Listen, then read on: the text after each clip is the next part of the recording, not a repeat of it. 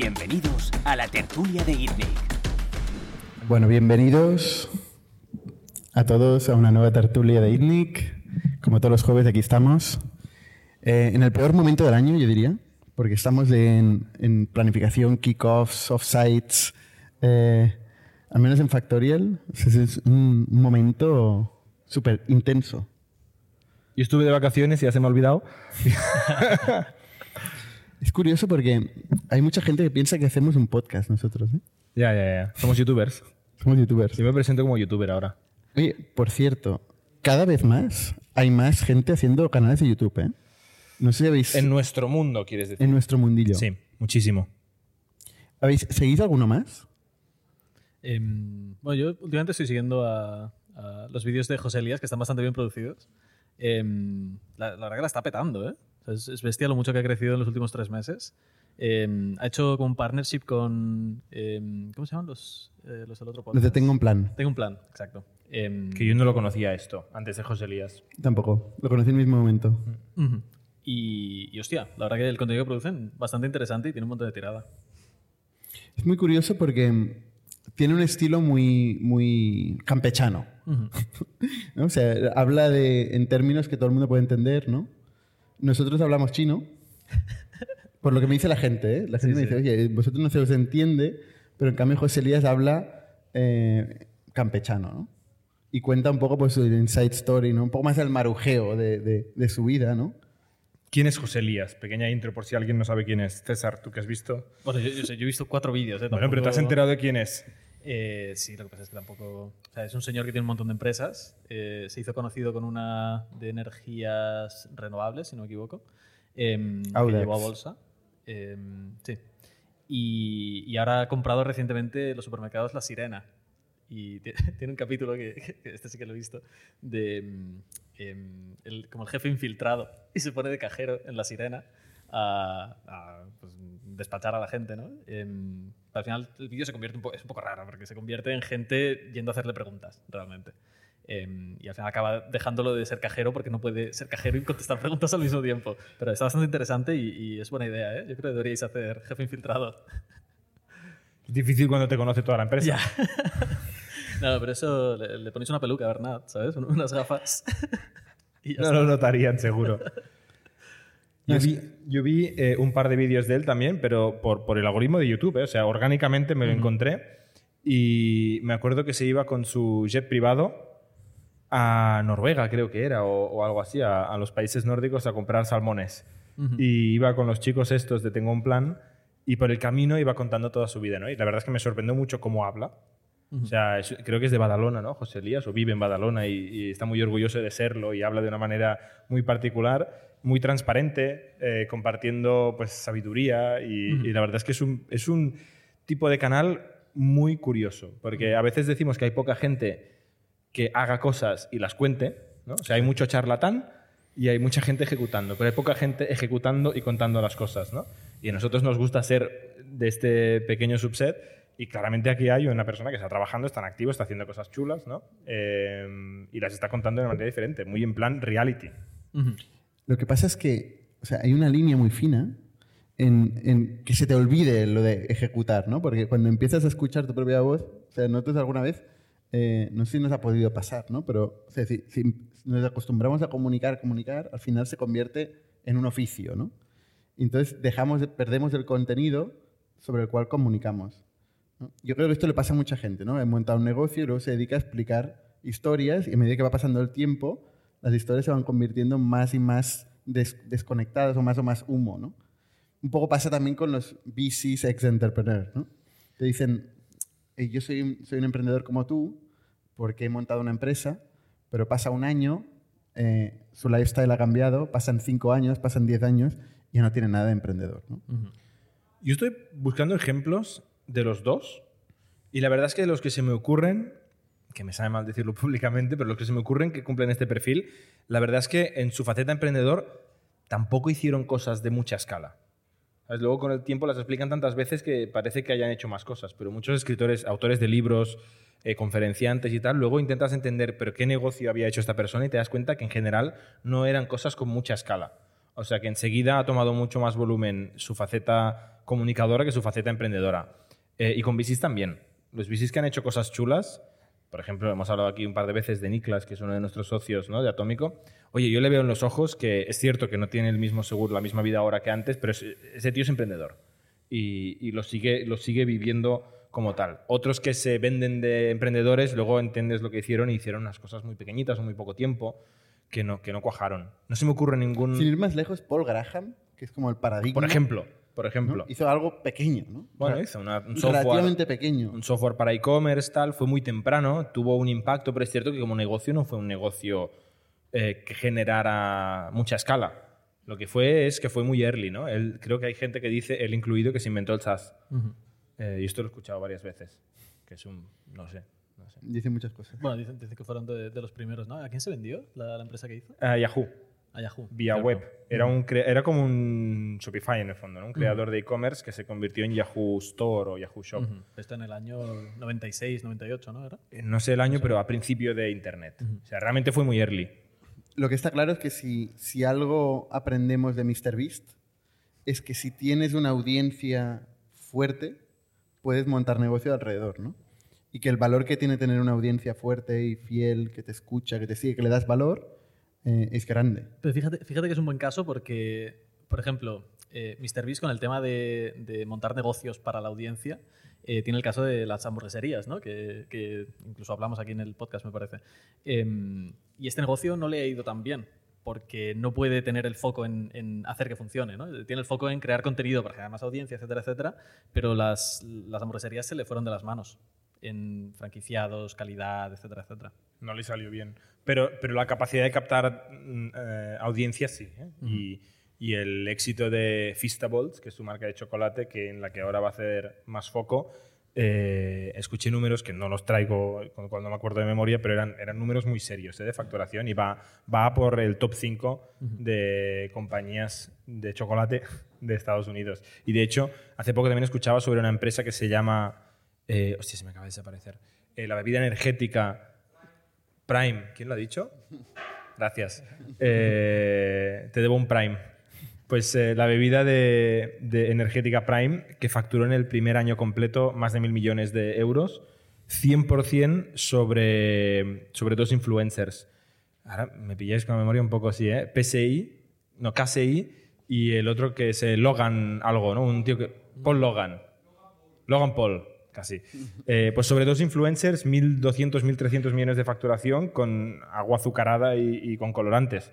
O sea que el canal de marketing de un buen influencer es muy bestia y, y se está infraaprovechando. Sí, luego es la skill de poder montar un negocio y escalarlo, que es otro. Encontrar buenos Cuando partners. se encuentran las dos cosas es la hostia. O se encuentra un partner. En este caso fueron partners, ¿no? En los dos, de hecho, y a MrBeast, el partner de las hamburgueserías le salió peor que el partner de los chocolates, y a Logan Paul o Paul Logan y el otro le salió muy bien el partnership este, y ahora es una de las marcas de consumo eh, con más crecimiento en Estados Unidos. Lo que está claro es que esto va de generar atención, eh, captar atención, generar valor a la audiencia y a partir de ahí generar una marca, y es una marca personal, una marca concreta, ¿no? Y ser capaz de entregar valor más allá de esto, ¿no? Eso es interesante, interesante. Oye, tenemos temas, hoy tenemos tema, tenemos tema, porque el único que ha traído tema hoy es César, que te has estado mirando el CES, ¿no? Sí, sí, sí. Em, ha sido, bueno, el, el Consumer Electronics, no sé qué es la S. Summit. por ejemplo, Em, que es la, la feria de, de electrónica de consumo, ¿no? Eh, que se hace en, en Las Vegas, si no me equivoco.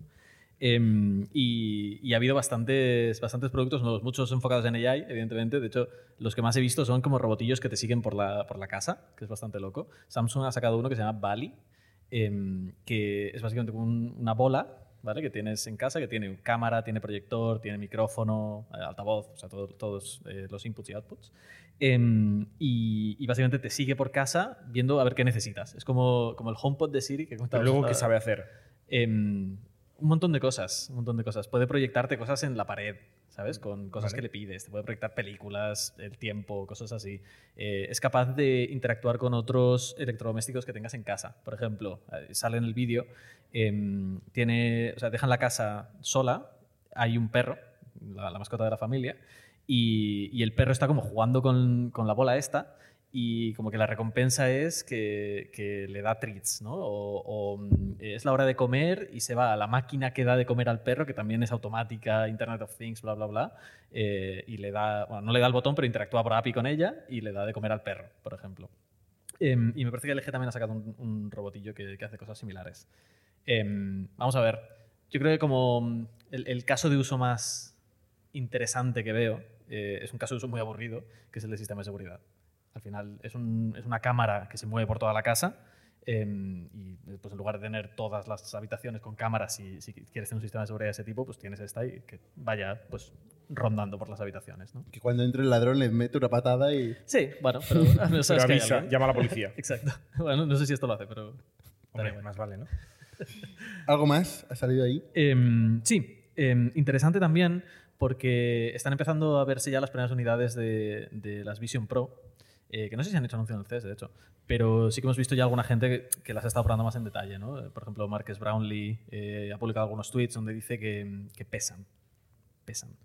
Em, Que más de media hora eh, le parece difícil aguantarlo. Sí. Eh, de- creo que depende mucho del, del- ¿Cómo se dice? La cinta. La cinta que utilices. eh, porque leí otro tuit también de una chica que decía que mm, con la cinta que es solamente una que va por detrás de la cabeza, eh, es bastante incómodo al, al cabo de un tiempo. Pero si tienes el- la otra versión de, de la cinta que la pone también por encima de la cabeza, eh, sí que lo puedes tener más rato. Pero parece que el peso es un, es, es un problema. que- ¿Marea o no marea? eh, no he leído nada. En general Yo- dicen yo que creo no. que no. Que pesa mucho. Sí, sí, sí. Entonces, eh, relacionado con esto, y pensando ya no en la, no en la primera Que iteración. por cierto, de- mañana se pueden comprar ya en Estados Unidos. Es mañana. Y el, y el día 2 de febrero eh, empiezan a estar en las tiendas. ¿Vais a comprarlas o no? En Estados Unidos solo. Pero Habría que ir. Ya veremos. que te las traigan. Ya veremos. Em, vale. eh, no, relacionado con esto, Samsung ha estado enseñando teles transparentes que funcionan bastante bien, parecen. Las demos es, es bastante impresionante. Em, son teles eh, con tecnología micro LED em, y no, perdón, tienen unas que son OLED, me parece que o- o- OLED T, algo así, eh, que tienen la parte transparente y luego han sacado otras que son eh, micro LED. No sé, si son- no sé si es lo mismo, ¿no? la verdad, porque no, no soy experto en teles. Em, pero sí que las demos son bastante impresionantes. Es transparente y además es bastante brillante eh, cuando pinta píxeles. Entonces, yo creo que como tele, el caso de uso no, no tiene mucho sentido, ¿no? aparte de displays, eh, o sea, como... em, es que estoy intentando no decir palabras en inglés. Porque... Sí, por favor. Entre todos te vamos a pagar una suscripción a Duolingo en español. pues igual me hace falta. Em, no, eh, para, yo qué sé, pues si tienes una tienda y haces un escaparate, igual pues molaría que el escaparate fuera medio transparente ¿no? y, y que salieran cosas, que ya existe. Em, pero el caso de uso para una televisión de tener en casa, la verdad que no está ahí más allá de tener un objeto decorativo. ¿no? Em, pero al final tú cuando ves una peli quieres ver los negros mm, de- del fondo, pues si la, si la pantalla es oscura, eh, los quieres ver, no, no quieres que sea transparente. Quieres ver ¿no? los negros Imagínate- muy negros. Imagínate ver Juego de Tronos, ¿sabes? Eh, con una pantalla transparente que no se ve nada. Imposible. Em, Pero a ver, en el CES en general, el tipo de, de dispositivos que se anuncian y tecnologías es mira lo que puedo hacer. No necesariamente mira lo útil que es. Exacto, y a esto voy. A esto voy. Eh, conectando con el tema de las Vision Pro, eh, ahora mismo las Vision Pro son muy, muy, muy pesadas porque tienen todo el display por eh, eh, aquí delante, ¿no? Tienen el display de Son de fuera. aluminio, tienen un montón de cámaras. Exacto. Pero de aquí a unos años me puedo imaginar cómo la tecnología de televisiones que ha sacado Samsung acaba aplicándose a pues gafas como, como estas, ¿no? de, de ver normales, em, que tien- están enriquecidas pues, con la tecnología que está desarrollando Apple con las, con las Vision Pro. ¿no? Em, entonces, Bueno, el primer iPod era un tocho. Yo me acuerdo que yo tenía no el primero, pero el segundo, el tercero, y también era un tocho. Y luego, al cabo de nada, eh, había el iPod Nano S, que era tan pequeño que pesábamos los, los auriculares que el, que el iPod S que te ponías en el cinturón. ujú. O sea que faltan dos o tres años seguramente de iteración. Sí. Em, pero sí que cada vez veo más eh, el, el futuro de la interacción con ordenadores de esa forma. O sea, no, no me imagino llevar un ladrillo eh, de luz en el bolsillo. Eh, me imagino mucho más, oye, te levantas, te pones las gafas de, de realidad aumentada y lo haces todo desde ahí. Además, Apple está, está, bueno, estado trabajando muchos años en, en cómo es la interacción entre pues, las manos, ¿no? el tema del clic, cosas así, que ya se están convirtiendo en estándar en la industria de, de realidad aumentada y, y realidad virtual. Em, y parece que la cosa avanza por ahí. Yo, la verdad, que me lo creo bastante, que será el futuro de, de la interacción con ordenadores. ¿Algo más interesante? Sí. Em, ha habido un montón de... Están muy de moda los, los eh, anillos inteligentes. No sé si lo habéis visto, os habéis planteado El comprarlo. Aura, Aura Ring, ¿no? O sea, Este es el de mítico. salud. De salud. Sí. Anillos de salud. Sí, este es el mítico. Eh, pero justo en el CES han, han presentado uno que, que se llama Lotus, el Lotus Ring, em, que no está tan enfocado a pues, tracking de eh, pulsaciones, oxígeno en sangre y cosas así, em, sino está pensado para interacciones y especialmente enfocado a gente que tiene problemas de, de movilidad. Y es bastante interesante, las demos molan mucho porque em, básicamente te pones el anillo en el, dedo em, y lo que haces es apuntar a sensores que tienes por casa. Entonces con esto puedes encender luces, encender altavoces, apagar la tele. O sea, al final donde pongas el, el sensor, tú puedes apuntar con el anillo, hacer como clic en tu propio dedo eh, e interactuar con ello. Bastante, bastante curioso. Em, chorradas también varias, o no chorradas, sino cosas que dices, joder, vaya, ¿qué, nicho es esto? Em, por ejemplo, he visto una, una puerta para gatos, de estas que pones en, en- o sea, las pequeñitas que, in- que insertas en, la puerta de tu casa, em, que es muy, muy americano esto, ¿no? Pues es una puerta para gatos con AI, ¿vale? Donde no solamente puede detectar si es tu gato o no en función del chip que lleva, Gran problema. Sino que además, eh, esto sí que es un problema, mira, mira. Eh, además puede detectar si tu gato tiene una presa en la boca. Para que no te entre Para que con, no entre con un ratón serpientes muertas o algo. No está mal, no está mal. Eh, ¿Y cuánto dinero se gasta la gente en la puerta para gatos? esto, esto, Esto esto no, saldrá no sé, caro, ¿eh? No lo Madre mía. Mira, antes que hablabas tú del robotito, yo estaba pensando, hostia, un caso de uso interesante y tú has tenido perro, es un paseador de perros, ¿no? Porque esto es un follón para la gente que, que tiene perro y que trabaja. Pero paseador por casa, ¿no? Porque, no, por fuera. A que vaya a la calle también. Claro. O sea, el- Te, te roban el, el- el perro y el robot. Ya, total. ya, ¿por qué? Porque, No estamos ahí, yo creo, ¿eh? ¿No? Bueno, en, en- en varias ciudades hay... ¿Dónde lo vi esto? Hace poco lo vi. Estos carritos que van por la calle con el pedido de, de Globo o Amazon o lo que sea. Esto ya existe. O sea, la gente nos vamos a acostumbrar a interactuar con cacharros. Sí, en España por la ciudad. no, no lo veo. Ya, Aquí seremos los vandalismo, adoptar. sí, sí. Em, Oye, ¿tien- ¿tienes más cosas, Hay más cosas más random? cosas. Es- Estás llegando a temas muy random. es el CES, ¿qué quieres? Es- Estoy viendo emprendedores por aquí, por la, por la sala. Bueno, ¿quieres, ¿quieres acabar o no? Eh, Último lunch. He visto una cosa que me voy a comprar Venga, que- va. y creo que además tú te vas a comprar porque vas a ver que lo voy a tener y vas a querer uno. Puede ser. Eh, se llama Squeal, ¿vale? Eh. Y son unos esquís eléctricos para ir por la calle. Es una locura, está guapísimo. Eh, básicamente son como dos mini patinetes que te pones en los pies, ¿vale? Pero son más largos, tienen una rueda a cada extremo eh, y puedes ir hasta 80 kilómetros por hora con eso. Mira, Este no me es- hables, que os- cuando os dio la época a los dos, No, es que. por el skate eléctrico, hubo una época cuando Factorial empezaba que iban los dos por no, la o sea, calle la, la historia fue la siguiente. a toda hostia César, súper motivado, se compró un skate eléctrico y costó una y, pasta. y se dedicaba cada día cuando, cuando llegaba a venderme el concepto, ¿vale? Yo, pues poco a poco me lo, lo fui, lo fui escuchando, ¿vale? Y un día, llegué- un día pues decido comprármelo yo también, ¿vale? Típica influencia y tal. Total. Pero es que el día siguiente llega César con todo de sangre en la cara. Todo lleno de sangre. no, No, no, verás, totalmente. Sí, sí, sí. Llegó César Lleno de sangre. ensangrentado, pero que parecía que venía de la guerra eh, porque se había pegado una hostia con el patinete Ya. este que iba rápido. Son, son peligrosillos, ¿eh? Y eh, claro, al mínimo bache y tal, saliste Sí, volando sí. y te pegaste una hostia guapa que te podía haber pillado un autobús, ¿eh? Sí, sí, sí. No. Y de hecho, de- dejé de Fue el último día. eso. Fue el último día que Y lo nunca usaste. más lo utilicé, pero claro, entonces empecé yo Claro. el mismo, el mismo proceso hasta que me pasó lo mismo. Pero, eh, tú no, me no- pasó no- exactamente lo mismo. pero no llegaste a la oficina lleno de sangre. No, menos porque, yo te no vi. porque iba para casa. Pero me metí una hostia que también lo dejé ahí y ahí está. Sí, sí. O sea que el skate eléctrico mola mucho, como concepto es la hostia, pero es peligrosísimo. Pero tú mata. piensas que las ruedas son más grandes y los baches los soportan. Y tiene 80 4 en kilómetros total, por hora, ¿eh? ¿Has dicho? Como velocidad máxima. Ya, ya. Sí. Si vas a 30, tiene 30 kilómetros de autonomía. Por si eso os interesa el dato. O sea, es- lo que se aprende es todos los baches de las carreteras, ¿no? todos los peligros que hay, los vas aprendiendo todos en skate. Pero luego hay un día que pillas uno que no tenías controlado y ya no lo O cuentas. empieza a chispear, ¿no? ¿De qué no me pasó a mí? un poco, ya. Eso que me pasó a mí. Sí, sí. Cayó una gota y dije, mira, va a llover. Cayó una gota y lo siguiente me acuerdo estar así en, en- en la carretera. En fin. Skates eléctricos. Oye, pues aprovechemos que hay emprendedores por aquí interesantes. Tenemos a Sergi Borja de, de Honey. Sergi tiene un negocio que, que para mí siempre es muy difícil, que es el eh, negocio de restauración, vender software a restauradores. Luego tenemos la taquería al lado, Sergi, que nos contará, ay Mark, perdona, que nos contará la historia de la taquería. Pero explícanos tu negocio y cómo vendes a restaurantes. Perfecto. Bueno, ah, pues efectivamente, Sergi, soy cofundador de Honey. Em, Honey es la plataforma que permite a los clientes de un restaurante pedir y pagar desde la mesa con su móvil a través del QR. Em, si os de aquí a Barcelona, quizás, quizás os lo habéis encontrado para pedir o pagar, no sé, puede ser.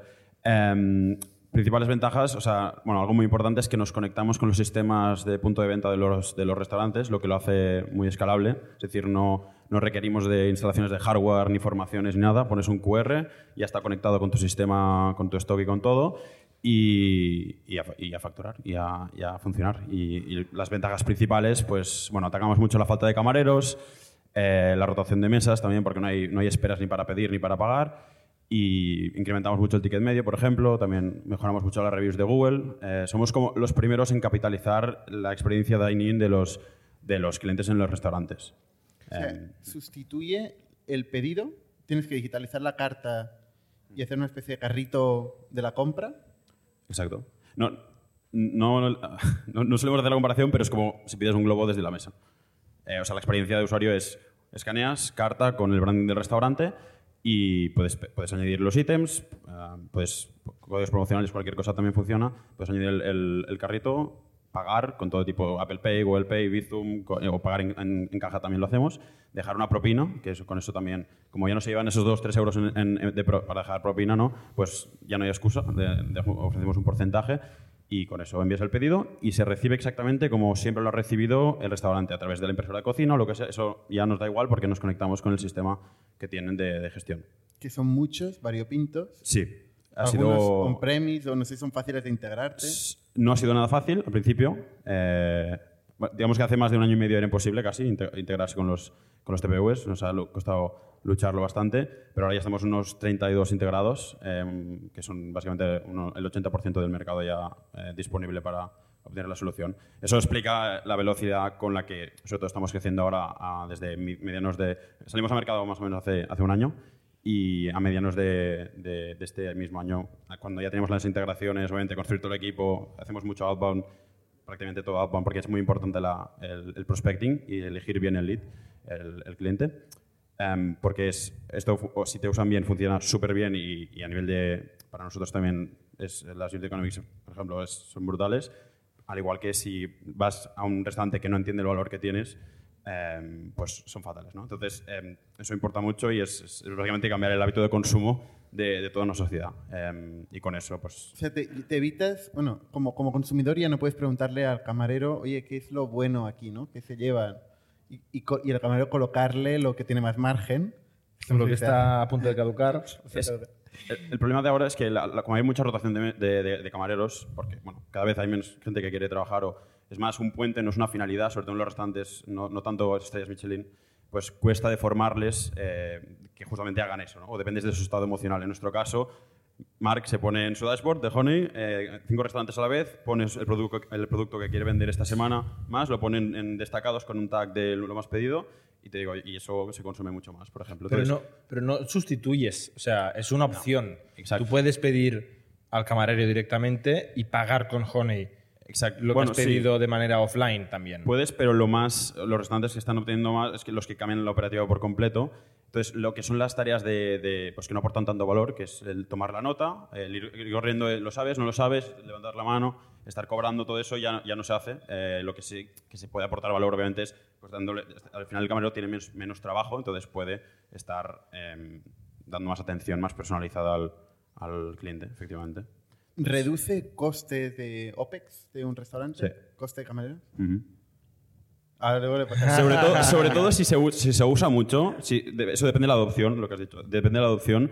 Si, si se usa mucho, que tenemos ejemplos muy buenos aquí en Barcelona, eh, ahí sí, 100%, porque es toda la operativa, dejas de tomar nota y de cobrar a todas las mesas. Entonces, No es trivial el cambio de hábito. O sea, Bernat y yo somos clientes habituales de la taquería y tenemos un hábito, vamos ahí, pedimos lo de siempre, pagamos con la tarjeta así con el Apple Pay que ni miras y, y ya funciona. ¿Sabes? Y a veces, eh, oye, no sé, o sea, el hábito es difícil de cambiar, ¿eh? Lo es. Pero es que no es... tienes que introducir el- tu tarjeta de crédito. No, no. El número con de tarjeta Apple de Pay, Apple Pay. Con Apple, Apple Pay, Pay. con doble clic. Si tienes Apple Pay, con doble clic ya pagas en, en nada. ¿Te tienes que bajar una app No. o es desde desde el- Carga igual de rápido con PDF. Todo. O sea, Em, web. Sí. ¿Y luego el modelo de negocio cuál es? Eh, ahora mismo el modelo de negocio es aproximadamente es un porcentaje de, de- del GMV que movemos. O sea, nuestro, al final tenemos el GMV, que es una métrica muy importante, ¿no? porque es impacto y después cuánto puedes escalar a través del take rate. Y más o menos estamos entre un 2 y un 3% de porcentaje. que Y eso ahora- incluye la pasarela de pago, Eh, que es cara. No. depende del volumen que muevas. Bueno, con Apple Pay igual sí, ¿no? ¿O no? Bueno, depende del, volu- del volumen que muevas, es algo que va bajando a medida que vas moviendo más volumen y puedas llegar a, a un, a un, a un- sí, un- a un fee bastante bajo. ¿Apple Pay es gratis? Yo creo que al vendor no, ¿eh? Si alguien más quiere hablar, le- levantad la mano y pasamos el micro. Venga, que hoy, hoy es interactivo. Apple Pay y Google Pay se, se conectan con tu procesador. Tú pagas lo mismo. Tú puedes conectar tu RedSys, aunque es un, un desastre tecnológico hacerlo, como siempre, pero puedes conectar con Apple Pay y con Google Pay y no te cobran a ti nada. Google Pay se lleva una parte del mordisquito. ¿Sabéis cómo Ah, vale, se funciona? lo cobra a la red. A la red. ¿Sabéis Al- que esto hay, hay un a Visa y eh, a Mastercard. 0,2% que es lo que se lleva Mastercard, 0, no sé qué, que es lo que se lleva el procesador que hay detrás, y Apple, Apple Pay ya se lleva ese... ese hecho. pero tú, lo que tú pagues a RedSys, pagas lo mismo si es a través de RedSys directamente o a través de Apple Pay. Vale, Oye, ¿le puedes pasar el micro a Marc? Marc, ¿puedes explicar quién eres, qué es la taquería y por qué te compensa pagar un 3% a Honey de tu negocio? Pues nosotros tenemos un, cinco restaurantes aquí en Barcelona de, bueno, como os imagináis, de producto mexicano. Y estamos en un, llevamos unos años en un proceso de, de cambio un poco más enfocado a, a- lo tecnológico, a, a hacer el cambio. Y estamos adoptando todas las iniciativas que nos llegan que, que realmente queremos que nos pueden funcionar. Y en este caso, hablando de Honey, nosotros teníamos un problema que había mm, uno de los, de los momentos más complicados era el mediodía, que teníamos un menú, tenemos vaya menú, y la gente va con mucha prisa y se levantaba todo el mundo a pagar. Por la noche la gente paga en mesa y, y entre semana la gente se levanta y se nos hacía un embudo, un cuello de botella. Y, y Pero, de las- pero ¿y eso qué, la gente espera y ya está, ¿no? la gente no quiere esperar al mediodía. Se van sin pagar. No, Ah. pero se Se queja. enfadan. se queja. Y, y se queja o cuando quieres compartir una cuenta, por ejemplo, tú vas al menú y normalmente vas con compañeros de trabajo y es mucho más práctico hacer un escanear, pedir tu menú y, y dejarlo pagado, por ejemplo. ¿Sabes? Agiliza un poco más. Aparte, yo creo que poco a poco, gracias a agregadores como, bueno, como lo que hemos mencionado, Globo, la gente está muy acostumbrada a usar estos sistemas. Es lo mismo llevado al restaurante físico. Eh, al final también tú cuando quieres formar a tus trabajadores para que te vendan, eso que hablábamos antes, ¿no? Yo creo que el servicio del, del camarero no se puede perder, o por lo menos en nuestro negocio. Habrán otras, am, otros tipos de restaurantes que a lo mejor se pueden sacrificar. Hay grandes cadenas Que que, están robotizadas Sí. con kioscos y tal. sí. De hecho, de hecho, hay un McDonald's que acaban de robotizarlo entero, no sé dónde lo he leído. En nuestro, modelo, en nuestro modelo era un poco la idea, ahorrarnos esa parte que ahora nos cuesta mucho a la hostelería encontrar personal, pero yo creo que la apuesta es que el camarero pueda atender y ser realmente bueno tratando al cliente, que eso es lo que luchamos, y que lo que es simplemente el, el ordenar, ya hacerlo un poco más... eh, si tú quieres vender unos nachos con, con longaniza, por ejemplo, es muy fácil que tú pidas nachos y que la aplicación te sugiera si los quieres con guacamole, por ejemplo, si los quieres... Sí, todo lo que es, eh, para mí, todo lo que es digitalizarlo y hacerlo mucho más fácil para el cliente, eh, una vez yo lo dejo puesto en, en Honey, por ejemplo, ya me olvido, me funciona siempre. Con un, con un camarero tengo que formarlo y si mañana se me va tengo que volver y cuando creo que lo está haciendo vas un día a hacer la prueba y no te ofrece nunca el guacamole, el guacamole como extra. A nosotros ¿sabes? nos ofrecen guacamole normalmente. ¿no? Qué buenos están. Pero ya nos, ya nos conocen, creo que Gracias. saben exactamente lo que pedimos desde hace años. Gracias, gracias. Eh, sí, bueno, vosotros habéis estado. Mm, Para nosotros es, es un cambio. Es un cambio. Eh, que- ¿Tú tienes Globo también? sí, es que funciona igual. Fun- Vale, pero, pero Globo se queda un 30% de tu negocio. sí. Eh, luego lo recuperas, lo compensas con la marca que generas y la gente que se viene, pero luego la gente que se viene, Bueno, y no hay mesas y tal, o sea. Claro. bueno, vale, pero luego pagas un 3% a Honey, bueno, un 3%, vale. Sí, ¿Ti- a- ¿Tiene margen la taquería? ¿Tiene, tiene margen la taquería o, o es un negocio también rondero? Tiene margen, tiene margen. Non-profit. Estamos en ello, estamos luchando. Lo que, se enfoca mucho desde la parte de consumidor, porque todo el mundo es consumidor aquí, todo el mundo ve su ventaja, pero realmente la ventaja está en el restaurador. El consumidor es una vía que, bueno, que ayuda ¿no? y lo utiliza y como más lo utilice mejor. Pero si el restaurante lo coge como operativa única, el B2C está suficiente, el cliente final está suficientemente acostumbrado para, para que se cumpla.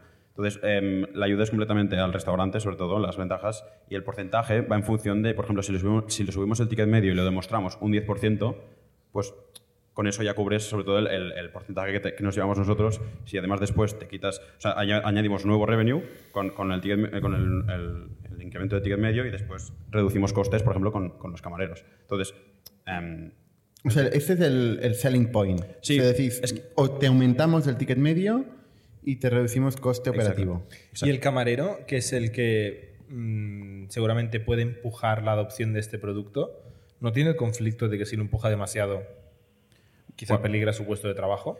Bueno, mm, la verdad es que eso es lo primero que pensábamos, pero a, a meni- a que van- a la mínima que van rotando, por ejemplo, o se toma como una operativa, es decir, igual que hay restaurantes que se sirven mesa y hay restaurantes que no se sirven mesa. Pues si funciona así y tienes que ir a la barra a pedir, pues el camarero no, está, pedi- no está pensando, hostia, necesitan menos camareros aquí. Es, la operativa que hay, es un cambio y, y solo con el porcentaje de propinas que ya damos del Eso te iba a preguntar, ¿la propina Ya. también aumenta Propina, o no? para que te hagas una idea, tenemos un 2% del GMV que mueve un restaurante con Honey es de propinas. O sea, un 2%, eh, es decir, ya casi se paga nuestra fee solo con las propinas que se dan. Y Después esto es más o menos que sin Honey. La propina. No, la propina aumenta. Yo- Aumenta también. Sí. O sea, tenemos casos de... o sea, es un 2% la propina en España. La propina es un 2% del GMV. Normalmente, pregunto. ¿eh? no, no, eso son métricas. Estos son nuestros- nuestras métricas. Ya, pero o sea, es, es menos entonces. Es mucho menos. No, no, 2% de, de pues si un restaurante mueve 70.000 euros, pues 2% es el, el- en propinas. Es decir, un restaurante... es que, es muy- es que, a ver, que me parece poco. es una barbaridad. No, que en no, no, es poco. En Estados Unidos es entre un 15 y un Pero 20. estamos en es Estados Unidos. En España, la gran mayoría de gente deja cero propina, sobre todo eh, en menús durante el día. Y si pagas con tarjeta, menos. Y el- si pagas con tarjeta, Y con tarjeta menos. De hecho, y, y lo quería comentar, en, eh, a mí me ha pasado un poco que ahora la, la bipolaridad, ¿no? Hay sitios donde te cobran con tarjeta normal, TPV del BBVA o del Sabadell y tal, y a veces no pienso y pago. Y digo, mierda, la propina, no he dejado propina tal y me voy con el café y he pagado lo que me han cobrado y no he dejado propina. Y luego hay otros que tienen el, creo que es el Chamap, ¿no? Este que se ha puesto muy de moda ahora, que es esta tablet que te sale el botón, que el mínimo es 15% de propina. Y si no tienes que poner cancelar No, delante del camarero, un- no un- quiero dar propina. Soy un rancio, os odio. Nosotros ponemos Eh, emoticonos, emoticonos. Si pones bajo de propina o quitas la propina hay una cara triste. Eso es como- chantaje emocional, ¿eh? Exacto, es, es lo que Eh. Esto pasa en Estados Unidos. Pero es con horrible. estas máquinas, no, pero en Estados Unidos ahora están en 30 y 40% con estas máquinas. Sí, sí, pero bueno, ahí ya venían del 15-20. Aquí veníamos del 0-5, o sea, de 0 a 5. Depende Eh, mucho del restaurante, claro. Una hamburguesería, que es donde vamos, vamos a restaurantes más, no, no vamos a est- estrellas Michelin. Entonces, restaurante de una hamburguesa o un poke, nunca nadie dejaba propina. Tenemos cifras de, en un mes, un restaurante, el primer mes con Honey, antes tenían 250 euros de propinas y con Honey tienen 900. Eh, porque en una hamburguesería, ¿quién deja propina? ¿No? Pues nosotros, como ponemos las caras tristes, pues la gente lo pone. Sí, ¿qué, qué porcentaje de, ¿Qué porcentaje de pedidos la gente hace con Honey y versus camarero de Em, toda la vida? Eso depende. Tenemos restaurantes que es 95% y eso es- 95% con no, eso- Hay restaurantes, tenemos aquí, por ejemplo, no, voy a hacer Machaca, el Machaca Burger, no sé si lo conocéis, que tiene, es- el uso es 100%, o sea, 90%, o tenemos el Frankfurt Originals también que es al, al 90%.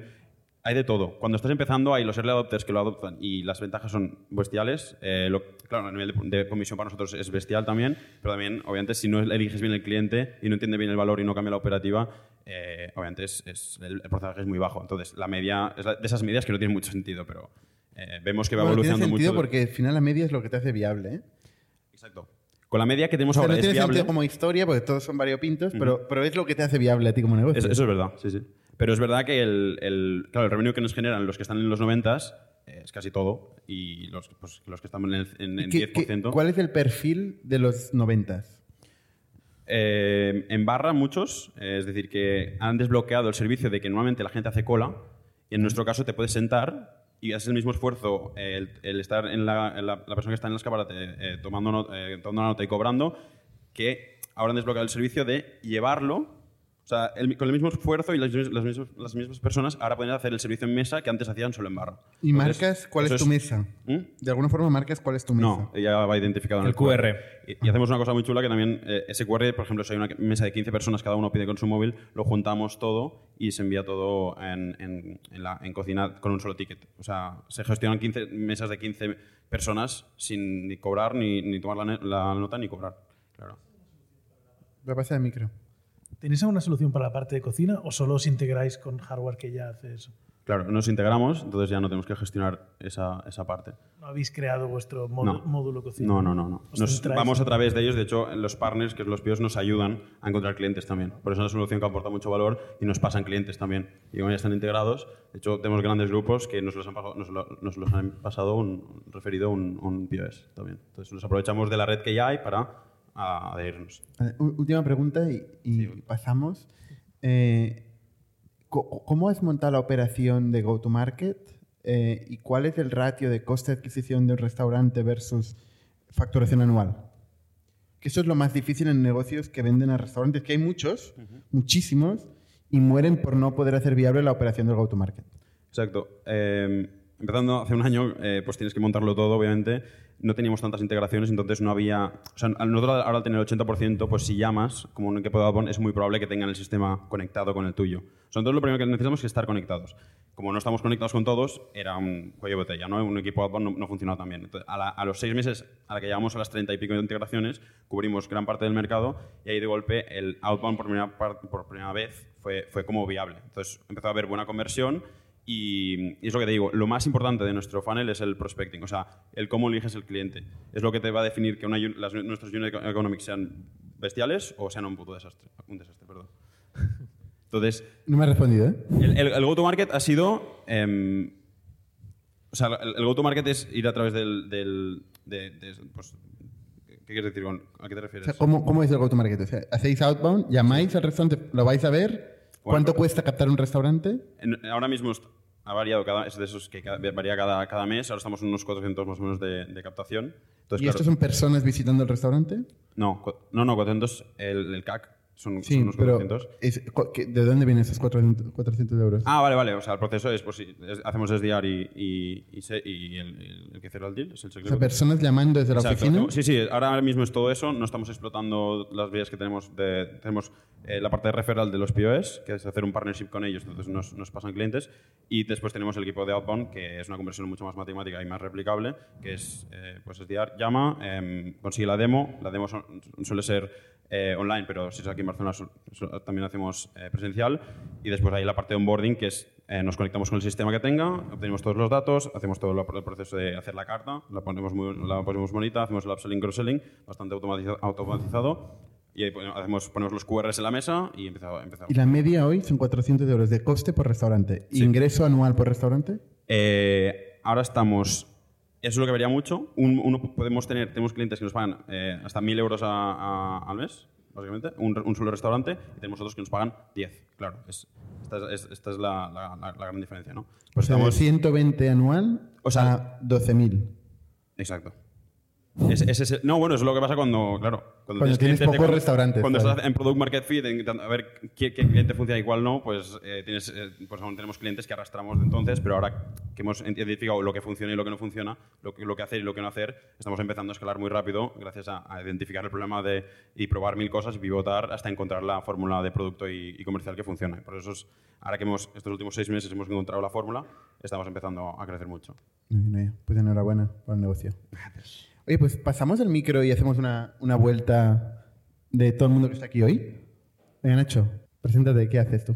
Yo soy Nacho y CEO de Parkimeter, que fue un exit de, de ITNIC. ¿Cómo, cómo va Parkimeter? ¿Cómo ha cerrado el año? va muy bien. Se ha acabado el periodo de earnout y todavía no se puede decir eh, nada, pero, pero ha ido muy bien. Pero ya lo has dicho todo. Ha ido bien, ha ido bien. es el último año de Earnout de Parkimeter. Muy duro, un año muy, muy difícil. Es un Y año difícil. Nosotros hasta ahora siempre contábamos el, el GMB y ahora nos hemos centrado un poco más en el eh, GM, que cuesta... El primer millón fue muy rápido. ¿Qué significa? El GMB es lo que, el dinero que mueves de los clientes, Sí. pero nosotros también somos... un IGM poco- Gross Margin. Exacto, Vale, eh, que vale, sería el, el, el revenue. La venta Sí, neta. Facturación la venta neta, sí. Y ese millón cuesta Ese cuesta más, ¿eh? mucho más. Vas bajando, todas las empresas han ido bajando en la pérdidas y ganancias de las métricas más abstractas. Abajo de todo está la caja, ¿no? Pues hay empresas que han bajado de métricas teóricas a facturación, de facturación a margen, de margen a EBITDA, de EBITDA a caja, ¿no? Hemos hablado últimamente Nunca mucho. se ha hablado tanto de los márgenes. No, O sea, bueno, todo muy abajo. Estamos muy abajo de, la, de las P&Ls. Cuando veníamos todos de métricas teóricas, Bueno, ahora estamos todos En nuestro caso, el objetivo, pesetas. el objetivo era hacer GM. Y este año ya vamos al CM, ¿no? Al Contribution Margin. Sí, sí, no, no, irás bajando hasta que, que llegues es a, restarle al free cash flow. lo único que es verdad es cash. Sí, sí. Pero en, cash siempre ha ido muy bien Parkimeter. Muchísimo mejor de lo que iban los números. Porque cobramos muy pronto y pagamos muy tarde. A, a Google le pagamos a 60 días y nosotros siempre cobramos. ¿Se habrá Earnout o no? Esta es la pregunta. ¿eh? Esto en público no se puede decir. Me pasa el micro. Hola, eh, me puse lente no para hablar, pero porque no veía. Bueno, primero, gracias.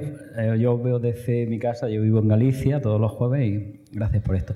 Y ahora el rollo este. Eh, llevamos desde 2020, yo no somos una TED, ¿vale? Lo que hacemos es más buscar soluciones que el cliente demande, sobre todo ahora 10 años atrás en entorno sanitario. Estamos en radiología, integración de imagen y vídeo quirúrgico. Y ahora estamos digitalizando el último rinconcito que queda en sanidad, que es la anatomía patológica, ¿no? que cogían los cristales, los metían al microscopio y, y y el patólogo bueno, pues se tiraba ahí dos horas eh, chequeando qué es lo que veía tal. Y ahora con el cristal digitalizado, que se digitaliza en 10, 15 minutos, aquí hay un caso de éxito si un día queréis ir a verlo al Valdebrón, eh, la máquina, eh, bueno, el patólogo ve mucho más rápido, hace mucho más rápido el diagnóstico, puede ser 10 o 15 minutos, y con algoritmo de inteligencia artificial le mandan la zona donde está la, la mitosis, ¿no? La- el cáncer, y en 6 segundos devuelve la posibilidad de, que, tiene, que puede tener el paciente de cáncer o no. Vale, pero bueno, no ¿Cómo, va el negocio? Bien, bueno, el- desde el COVID han sido los mejores años, este último ha sido muy bueno también. ¿Facturación? ¿Quieres compartir? Sí, bueno, estamos en 1.500.000, pero es una empresa muy pequeñita. Muy bien, ¿Vale? Y bueno, yo estoy contento. Vale, y bueno, Eso es, la clave, ¿eh? el rollo, lo- o sea, no estoy contento. Disfrutar Sí. Claro, pasarlo bien. Por ejemplo, ahora vine aquí a hacer un trabajo al Hospital de Mar y disfruto de esto, disfruto. No has venido por el podcast, ¿eh? has venido No, por no, el trabajo. he venido por el podcast, ¿eh? Me he quedado un día más por, por hoy. Por el- y de verdad, lo agradezco porque lo paso súper bien los jueves o al día siguiente cuando lo veo.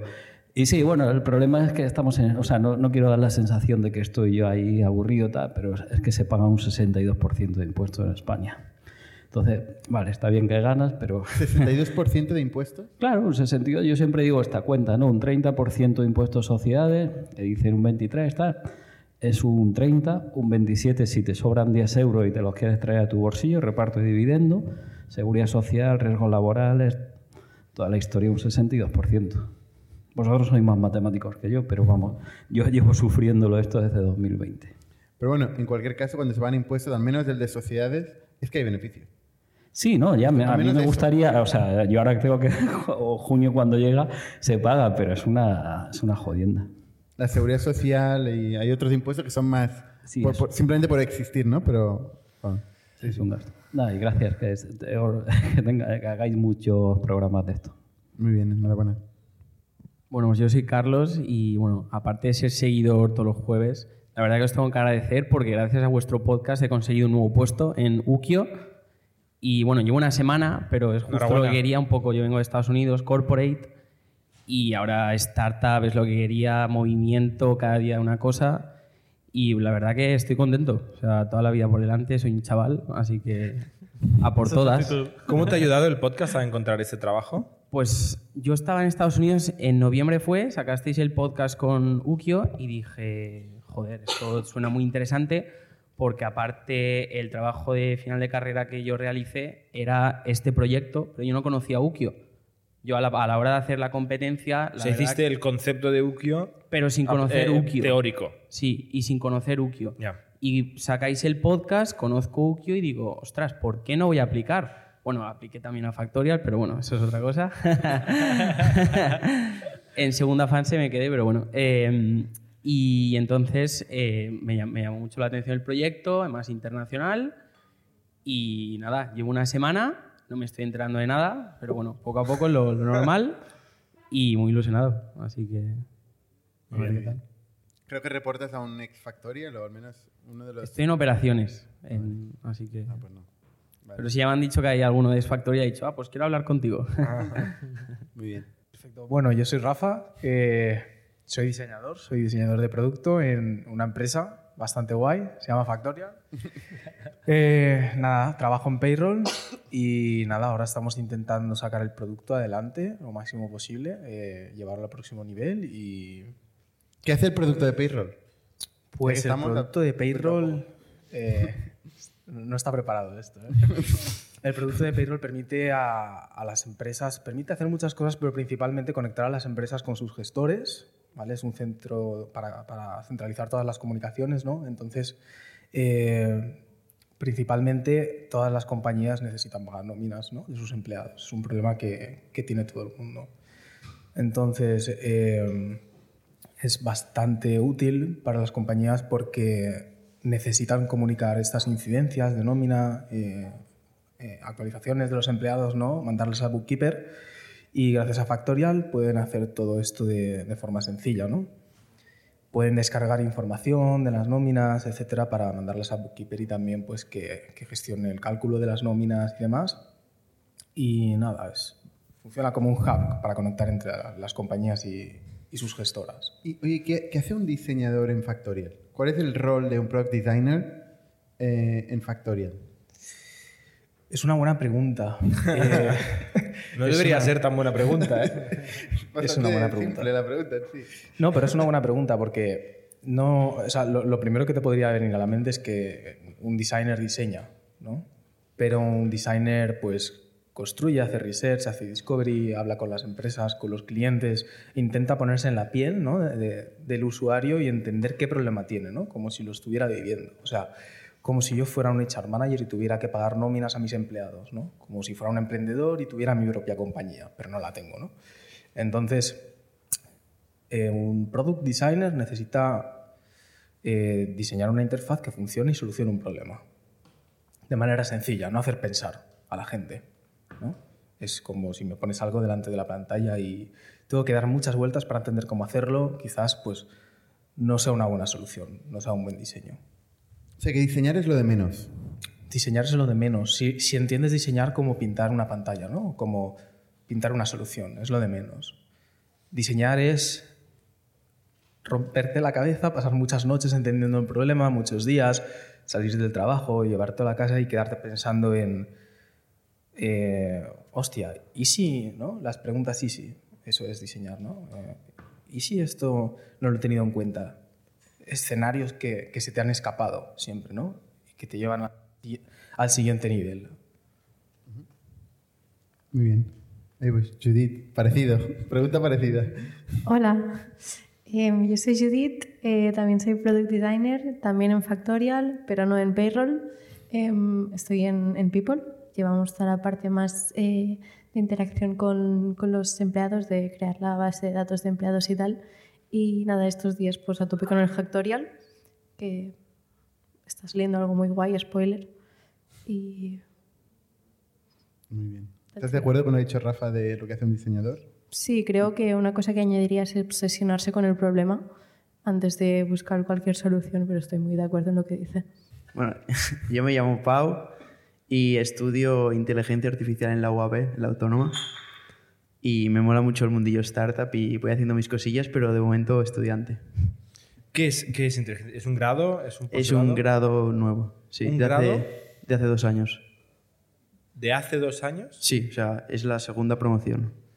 Y, y está bien, o sea, está al día. Eh, sí, o sea, los profes son researchers, o sea, es un poquito más enfocado modo researcher, pero bueno, está bien. ¿Qué, qué se, qué se aprende ahí? ¿Que- ¿Llevas un año o...? Estoy en segundo. Por O ejemplo, sea, llevas este, un año y pico ya. Sí. ¿Qué has este aprendido ahí? semestre hemos tenido, o sea, de asignaturas, eh, Machine Learning, Computer Vision, es en No, inglés, ¿qué- Perdona, ¿qué has aprendido? eh, Python ¿Vale? y algo de mates. Pero sí que muchas cosas, rollo C, lógica, que veo un poco que no son muy útiles. ¿Y de inteligencia artificial? O sea, de, del research que hay detrás de los modelos de inteligencia artificial, ¿ahí llegáis? Ahora estamos empezando un poco. Vale. O sea, primero no tocamos nada de... ¿Cuántos años son de grado? Cuatro. Ah, vale, vale, se todavía queda. Sí, sí, sí. O sea, primero no hicimos nada de scikit-learn, matplotlib, nada de eso. Solo fundamentos. Tiene que ser una locura. Yo me acuerdo cuando estudiamos ingeniería informática que ya me parecía prehistórico lo que nos enseñaban Sí, sí, y sí. era un tipo de conocimiento que no avanzaba tan rápido como lo que estás estudiando hasta ahora que se está inventando. O sea, en- desde que hemos empezado ya ha vuelto a cambiar Sí, sí, todo. sí. Eh, eso tiene que ser interesante. Muy bien. Eh, yo soy Ale, soy desarrollador en una empresa pequeñita, de, somos cinco personas, pero somos bootstrap y estamos muy orgullosos de ello porque tenemos profits. Y Eso siempre hace ilusión, ¿eh? eso hace mucha ilusión, ¿eh? No dependemos de nadie y nos creemos los dueños de lo que estamos haciendo. Y aparte que trabajamos de una manera, nos sentimos muy orgullosos de cómo trabajamos.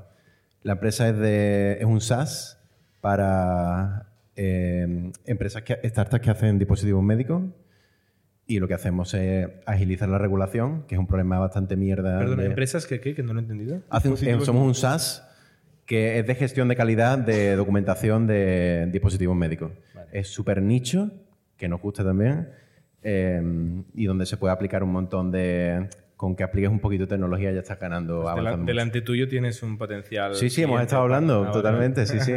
Eh, siempre el cliente que nos gusta más o que, que le gusta más lo que hacemos es una startup que no tiene absolutamente nada, que no sabe, eh, y las personas que tienen ya cierta documentación, migrarla a nuestro sistema es un poco más complejo.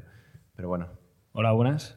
Yo soy Alex y soy bueno, ingeniero eléctrico ¿vale? y he trabajado unos cuantos años más en- a nivel de ventas y actualmente estoy en el mercado de la energía solar eh, desarrollando el mercado de las baterías eléctricas para casas eh, domésticas. Entonces, bueno, trabajo para una empresa muy grande, o sea, casi lo contrario que una startup eh, que se llama Canadian Solar, ¿vale? Pero y estamos desarrollando un producto que es estos, baterías para casas que ya van conectadas a las placas solares y inteligentemente pues gestionan toda esta energía. Y ¿Cómo está este- el sector este de baterías para casas? ¿no? Porque Tesla inventó una batería hace tiemp- mucho tiempo para las casas, pero yo creo que aquí no conozco a nadie que tenga una batería para, en su casa. Aún no. Vale, pues bueno, realmente es un, es un sector que eh, bueno, está explotando, como todos sabéis, a nivel solar, más a nivel doméstico, ¿vale? Eh, lo que es verdad es que ahora cada vez la gente está ya dando el siguiente paso, que es instalar estas baterías. Entonces, ¿Es ahora mismo- independizarse de la red? Bueno, independizarse de la red es una de las posibilidades que te ofrece el sistema. Al final, ahora mismo el, el case study o la aplicación principal es más optimizar, eh, digamos, optimizar eh, los beneficios que te da eh, el sistema solar. ¿vale? De momento aún no estamos en el punto de independizarse completamente, aunque es una del- de, de las posibilidades que te da ¿no? Eh, este sistema. Muy bien. Oye, qué interesante hoy. Pero bueno, yo estoy aquí acompañando a Sira también, eh, que ya sí que está más metida en el mundo startup. Venga. Bueno, yo Hombre. pensaba que hoy era de escuchar, no de hablar, pero... eh, Esto es un atraco siempre. Es siempre. totalmente. Le he engañado y ahora yo también No, no, estoy te han siendo engañado a ti. engañada. Eh, Como Ocean's Eleven, ¿no? Que... eh, ahora te pondré un reto. ¿Qué, qué hago yo? Ya que eh, está- estamos cambiando las dinámicas, ¿sabrías Venga. decir qué Sí. hace Biotech? vamos de, de challenge en challenge. Claro. De hecho, tú ya hablaste en esta tertulia. Levantaste la mano para Uh, qué hablar. memoria. No, pero levanté la mano, no. De hecho, me pasaron el micrófono. Yo no sabía qué hacer con el micrófono y dije, voy a hacer una pregunta. Y esa pregunta meta me la ¿no? mandaron. Está explotando la cabeza. No, no, fatal, fatal. O sea, mis inversores me mandaron una foto de, oye, te hemos visto en la tertulia. Y yo, Madre mía, qué vergüenza. Nadie te obligó a preguntar, ¿eh? Tú preguntaste Pero a ver, ¿pero qué pasó? Bueno, cuando estaba Carlos Blanco, Ah, vale. No, fue el cuando día de Carlos estaba- Blanco. Cuando os robó el show Carlos Blanco. cuando nos robó el show Carlos Blanco, eh, Cira preguntó y luego, no sé cómo, habló con César. Luego César, eh, a a cabo de dos semanas en una cerveza en la Val de Buí, Muy random. me dijo, por cierto, he conocido a una chica, es bastante interesante lo que hace. Luego eh, yo te conocí a ti eh, y la verdad es que si tuviera que explicar tu negocio lo pasaría mal, ¿eh? Ya ¿Lo lo tengo sé, que hacer? Por eso lo estoy haciendo. Lo tengo que hacer, vale. A ver, eh, tú me contaste que tú te dedicaste a investigar bacterias. Empezamos Eh, mal. Primero de todo, ¿no? Y, y luego, cómo imprimir, cómo generar circuitos impresos con bacterias. Con lo cual, ostras, me pareció como un stretch increíble de- del concepto de imprimir circuitos. Eh, y luego estuviste investigando qué hacer con esto. Es lo típico que he descubierto algo, eh, me mola, pero mm, voy a buscar un problema. O sea, tengo una solución, voy a buscar un problema. eh, que esto difícilmente funciona normalmente, pero eh, dando vueltas te encontraste efectivamente con una aplicación que es el caso de piscifactorías. ¿vale? Estoy aquí si me acuerdo, ¿eh?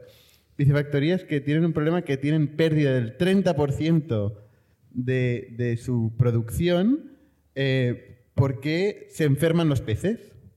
¿no? Y tú encontraste que hay una serie de factores en el agua que pueden determinar o, anticipadamente estos peces que se enferman. ¿no? Y, que, y, que si, y que haciendo esto puedes aplicar un, an- un- un antídoto, no un antídoto, ¿no? Un- como un, ¿cómo es? Un, medicamento y entonces salvar la producción. Y que esto es un negocio claro, de inputs y outputs, muy claro, ¿no? Y lo empieza a contar a piscifactorías y les mola. ¿Sí o no? No está mal, no está mal. A ver, refina, va. Sí, sí, está, está muy bien. Eh, sí, sí, eh, a grosso modo anticipamos patologías en piscifactorías. Básicamente las piscifactorías producen pescado, este pescado puede enfermar como cualquier ser vivo y lo que hacemos es intentar detectar cuándo van a enfermar para reducir uso uso de antibióticos y reducir mm, pérdidas masivas en, en piscifactorías.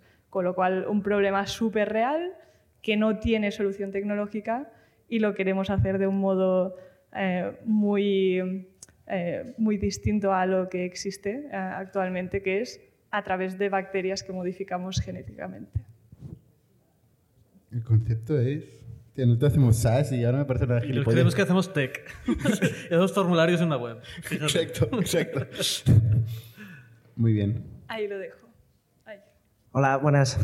Yo soy Isaac, eh, trabajo en una distribuidora de implantes quirúrgicos, vengo también vengo de MedTech.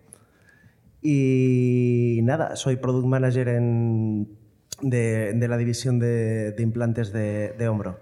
Y bueno, eh, trabajo cerca de aquí y acabo de salir del curro. Oye, pero no, es que hay una historia más interesante.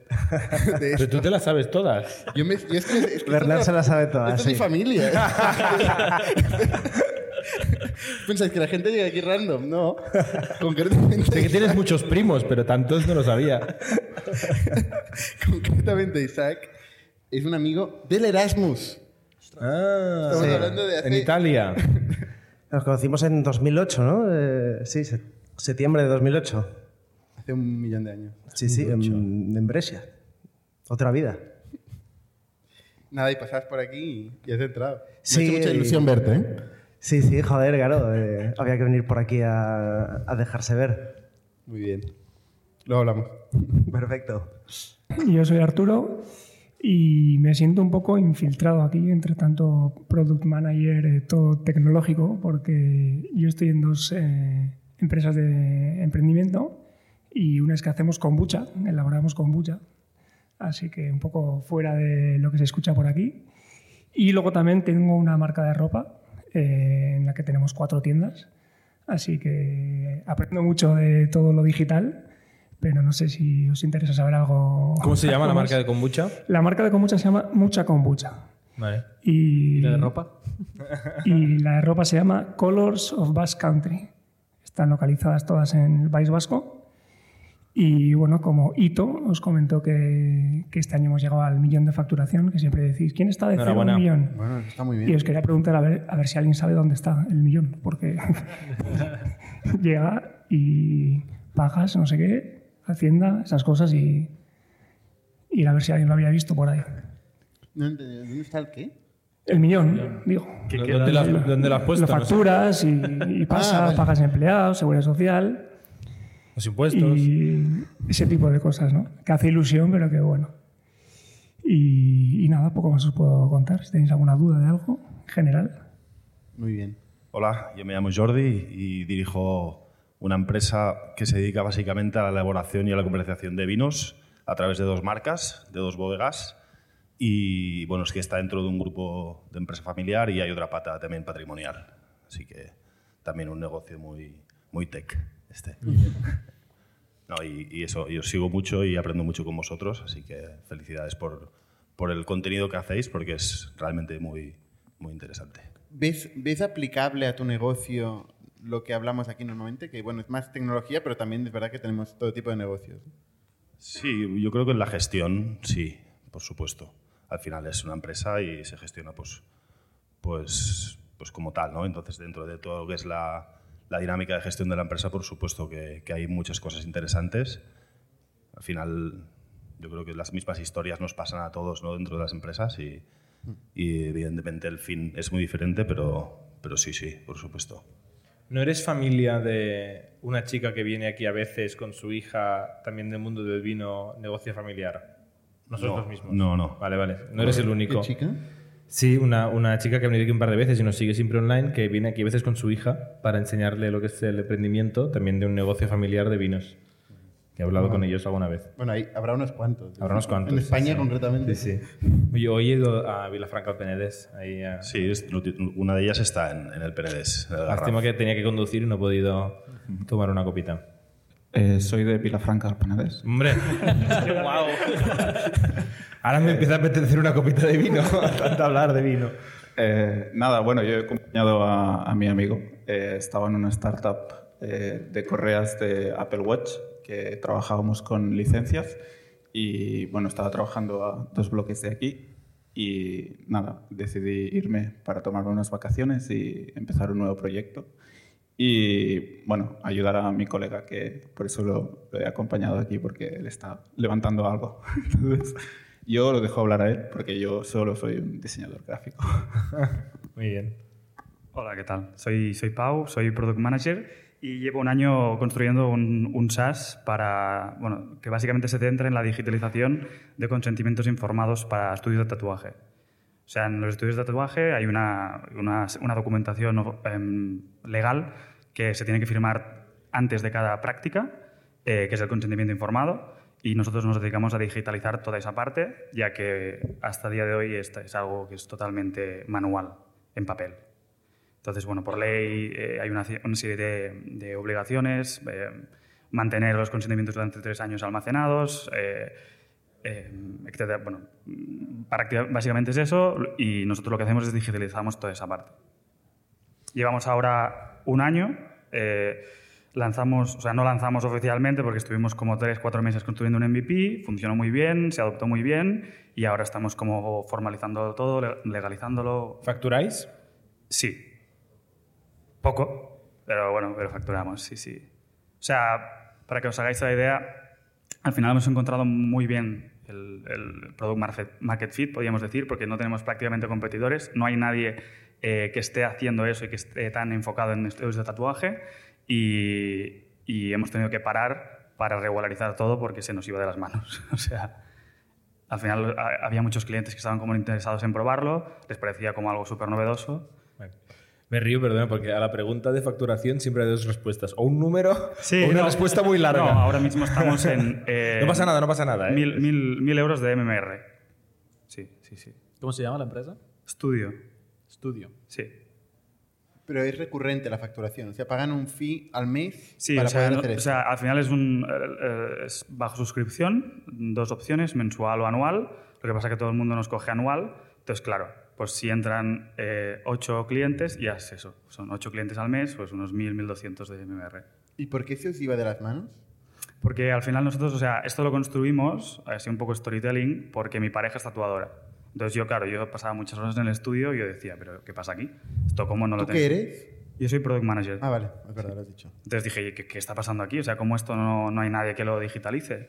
Y ya cuando me petó la cabeza fue cuando me fui con ella a Estados Unidos y tampoco estaba digitalizado. Entonces yo dije, ¿cómo puede ser? Estamos en Estados Unidos, esto es la cuna de tecnología y esto no, es un proceso de digitalizado. Y ahí empecé a darle vueltas, lo construimos.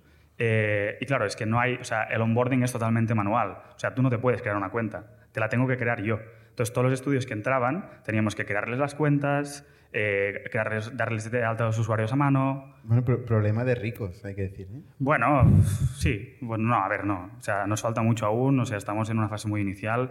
Tenemos que setearlo todo bien y, y- y este parón que hemos hecho es para, pues, para poner las, la- o sea, las cartas sobre la mesa, por así decirlo, y coger una buena dirección. Una pregunta. Eh, porque has dicho, yo soy product manager y me ha Sí. hecho pensar, eh, ¿de dónde sale un product manager? ¿no? Porque un diseñador, o, bueno, los diseñadores que yo conozco desde hace años, pues en general son dibujantes, ilustradores, ¿no? Hay como una tendencia de, de artes gráficas a diseño, diseño de producto, diseño digital. Yo soy programador y yo pensé, ¿qué soy yo? ¿no? Pues una de las cosas que soy es programador. Yo de muy pequeñito pues era programador o constructor, ¿no? Y, y, eh, de ahí... Pero un product manager... ¿Qué es antes de ser? O sea, ¿de dónde sale el product manager? Pues debo decirte ¿Tú de que- pequeñito eras product manager o hay un...? Pues te, te voy a decir que esto es una pregunta que yo mismo me he hecho muchas veces y te voy a decir que yo creo que sí. ¿Tú eres product manager Sí. de pequeño? O sea, yo descubrí lo que era el product management ahora menos de cuatro años. O sea, yo antes em, estaba en marketing, trabajaba en, en una... De marketing, tú vienes de sí, marketing. Sí, yo vengo de marketing. Vale, interesante. Cursé marketing, eh, trabajaba ¿Qué tipo con- de marketing? que Bueno, ma- SEO, marketing campañas? digital, eh, social media. Vale. Empecé como community mana- manager y a partir de ahí, bueno, pues. Pero digo que sí, que yo considero que es- era, de pequeño era product manager porque siempre, pues, buscaba, buscaba soluciones a los problemas, cómo se podía mejorar tal. Con Roger, por ejemplo, que es eh, mi mejor amigo de toda la vida, hemos, hemos hecho mm, 20 eh, proyectos que ninguno ha ido a ningún lado. O sea, Tú hacías el roadmap y él diseñaba. De alguna manera, sí, sí. O sea, de alguna manera sí. ¿Y no le mandabas a la mierda y decías, oye, ponte a diseñar tú también o a hacer algo? No. ¿Tú contento? Sí, o sea, lo Curioso. hacíamos, sí. sí, sí, lo hacíamos como para divertirnos de alguna manera. Lo que está claro es que eres el, el- el product manager orientado a mercado, porque tú ves oportunidades, ¿no? Ujú. como esta que has visto con el mundo de los tatuajes, y la, y la haces. Al final no es tan diferente de un emprendedor, ¿no? Ujú. O sea, de hecho, ahora eres emprendedor. Sí, se puede decir. Sí, Ah. sí, sí, ¿Puedes sí, decir no, lo no? soy, lo soy, lo soy, sí, lo soy.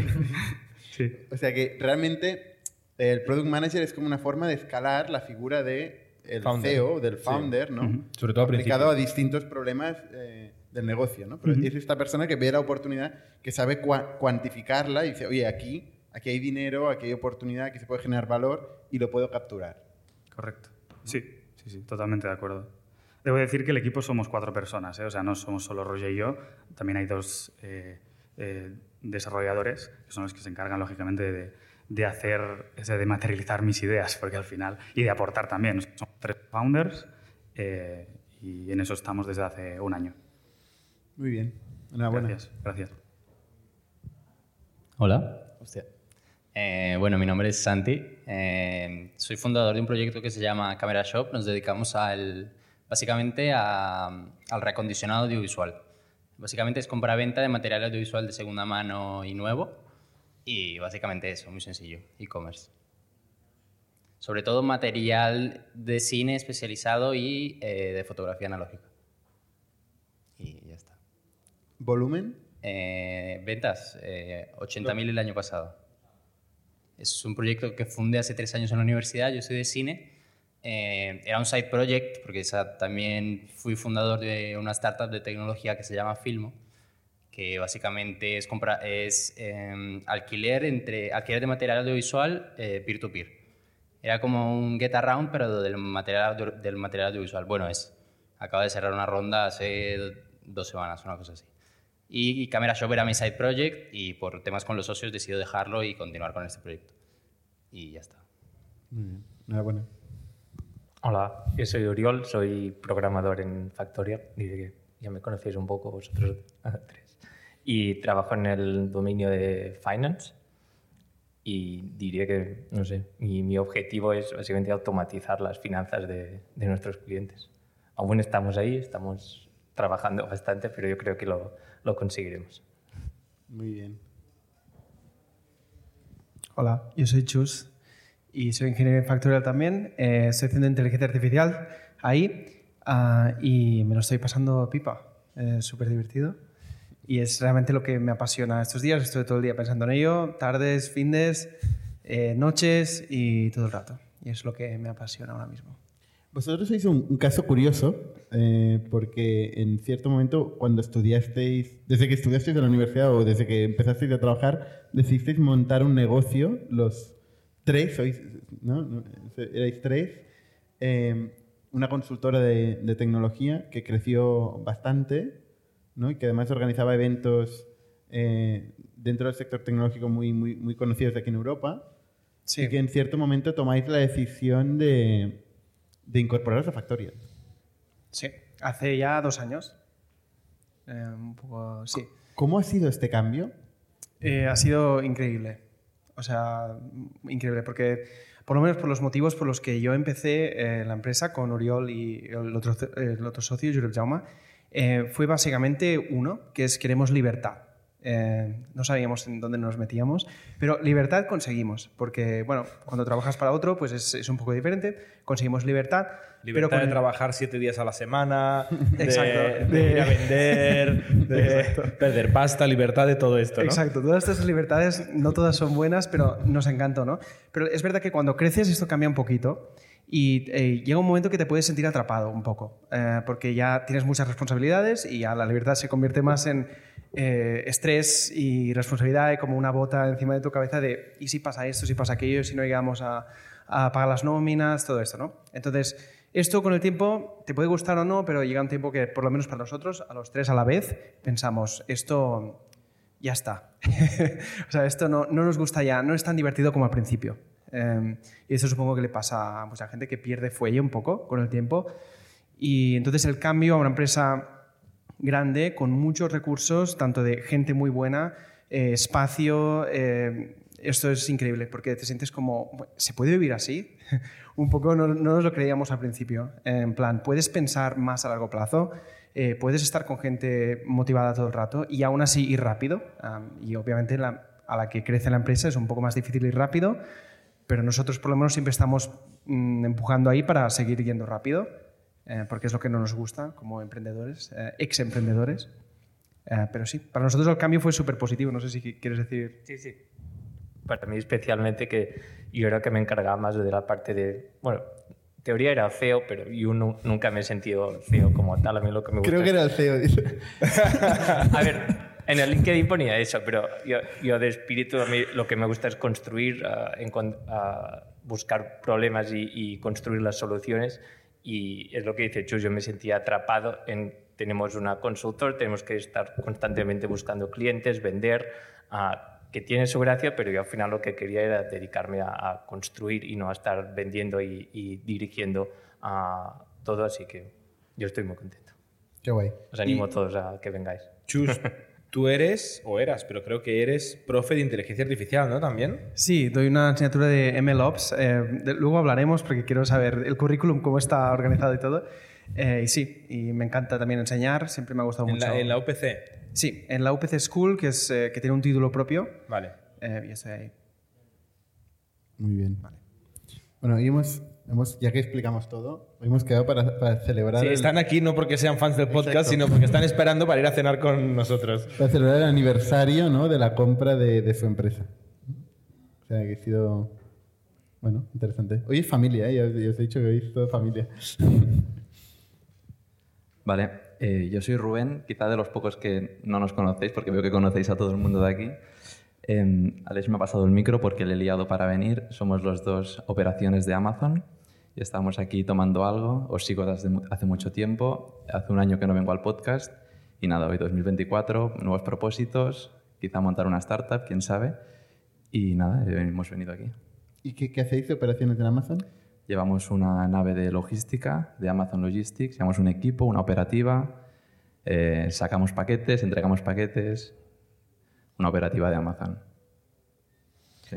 Yo hace poco conocí a una persona, entrevisté a una persona que me contó que como becario Amazon tiene un programa que como becario gestionaba 100 personas en un warehouse de estos de Amazon.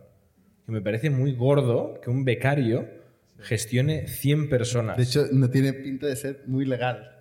No, no voy a decir nombres, bueno, Amazon lo he dicho ya, ¿no? Pero una persona anónima me contó esto y me explotó la cabeza. Y claro, esta persona eh, hizo un máster de narices. Porque claro, la de follones que tienes que tener en un centro de estos, ¿no? Que va todo a toda hostia con unas métricas muy al milímetro y tal. ¿Eso es cierto? ¿Lo que me explicó es cierto o me vendieron la Espe- moto? Espero que no sea cierto.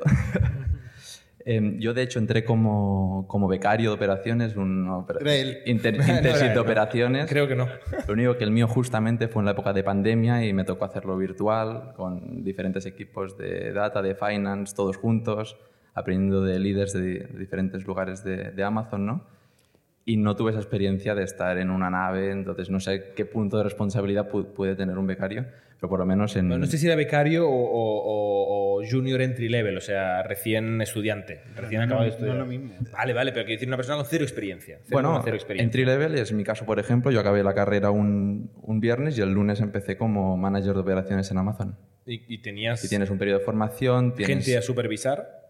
No, los primeros tres meses son eh, puro, pura formación. Pasas un no de plan, un nail de plan, un, un performance, es decir, tienes un proceso por delante para poder llegar a realmente a llevar un equipo ¿no? y, y ver si estás preparado para entrar en llevar un equipo o no.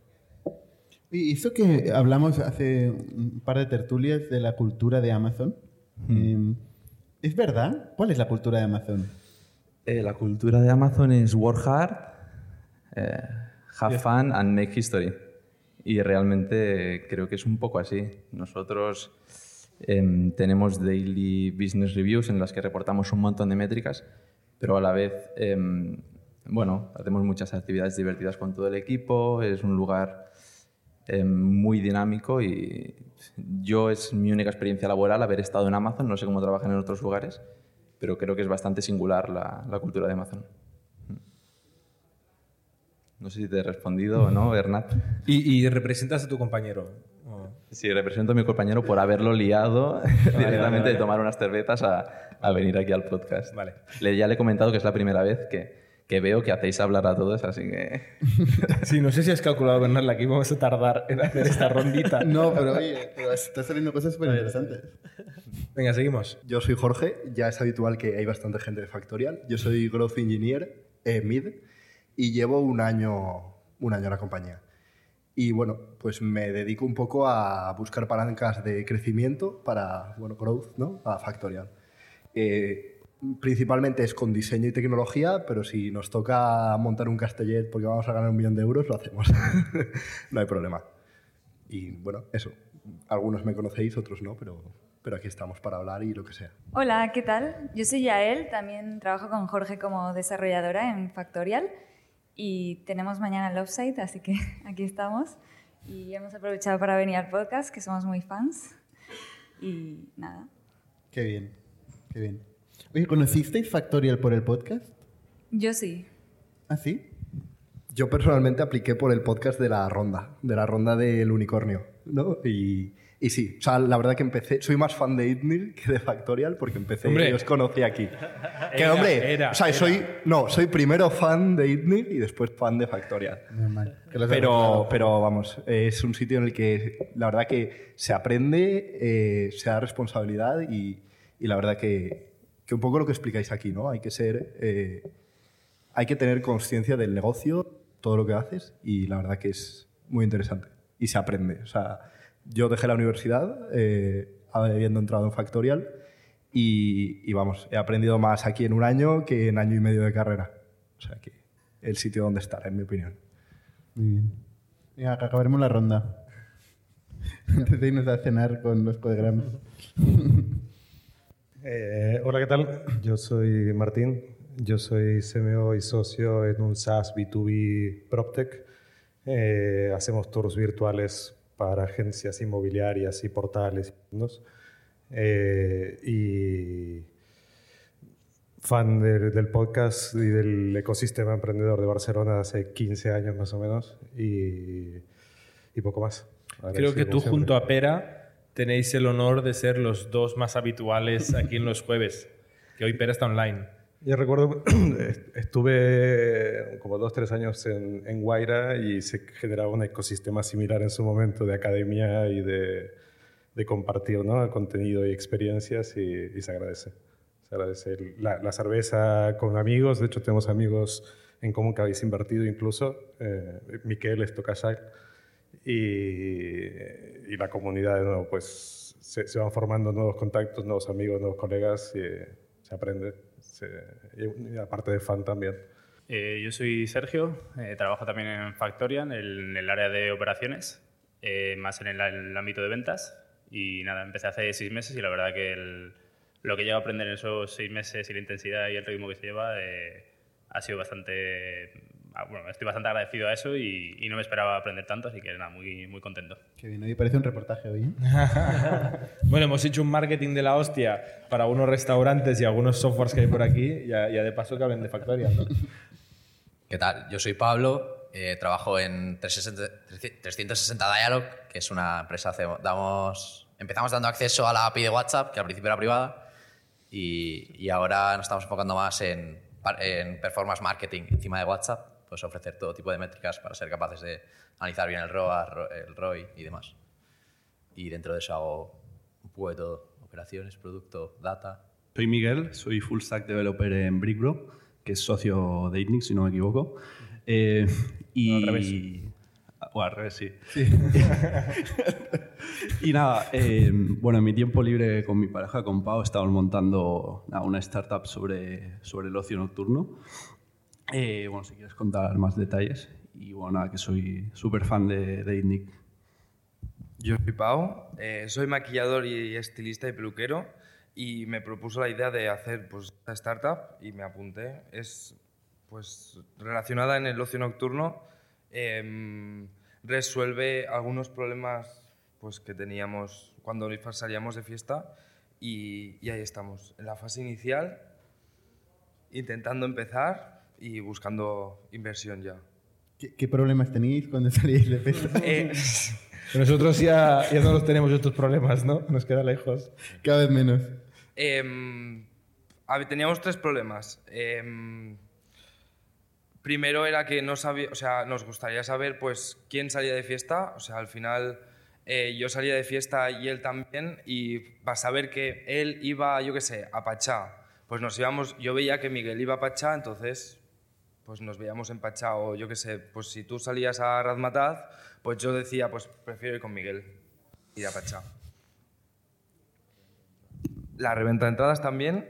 Eh, creo que somos, bueno, que seríamos la única plataforma que todo junto... Lo, explícalo tú mejor. Estoy nervioso. Sí, o sea, al final es como agrupar esta, estos problemas que hay y bueno, sobre todo el primero, que al final no hay, no hemos encontrado ninguna aplicación, bueno, hay una pero que está también como nosotros en fase inicial, y, al final haríamos esto. Y hablando con personas, eh, bueno, con amigos y con gente cuando hemos salido de fiesta, es, o sea, toda todas las personas utilizarían la aplicación y le ven sentido a la aplicación. O sea, bueno, hablando de la gente joven que sale de fiesta. ¿Cuánta gente está utilizando la aplicación hoy? No, ninguna. O sea, estábamos en fase súper inicial. O sea, fase de desarrollo estaba, bueno. Jonathan, si no se ha escapado, estaba por aquí. No, yo, yo, vine a tomar cerveza, no, no hace falta. ¿Quién es? Espera, que no te vemos. ¿Quién hay ahí? Ahí. Bueno, mi nombre es Junior, yo fundé una startup junto a un amigo que se llama Gaspor, pero en su tiempo eh, For Year For Now, ¿no? A los cuatro años se acabó. Y ahora soy data analyst, sigo mucho los posts de, de César, le, corri, le corrijo algunos bugs de su página web. Soy Junior, entonces, por LinkedIn, entonces bueno. Nada, soy, me dedico a los datos, ¿no? Básicamente. Muy bien.